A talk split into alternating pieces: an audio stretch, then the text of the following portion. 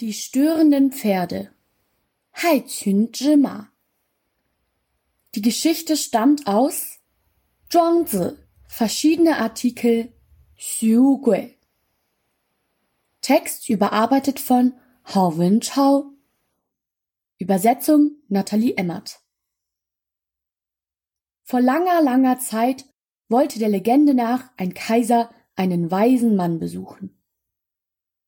Als der Kaiser aber an einem großen Feld angekommen war, wurde ihm bewusst, dass er sich verlaufen hatte und nicht mehr wusste, in welche Richtung er gehen sollte.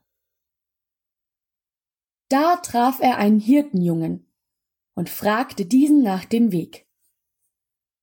Der Junge kannte nicht nur den Weg, sondern meinte auch, er wüsste, wo genau der weise Mann wohne.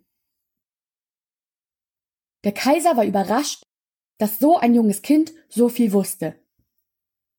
Also fragte er den Hirtenjungen, ob er auch wisse, wie man ein Land regiert.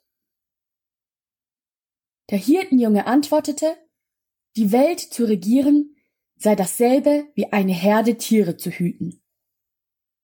Solange die Einflüsse, die die positive Entwicklung eines Pferdes behindern, entfernt werden können, kann das Pferd gesund heranwachsen.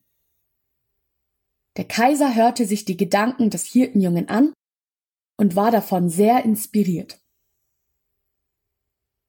Die störenden Pferde wird heute als Sprichwort verwendet, um Personen innerhalb einer sozialen Gruppe zu beschreiben, die die kollektive Entwicklung der Gruppe gefährden. Es ist vergleichbar mit dem Begriff des schwarzen Schafs.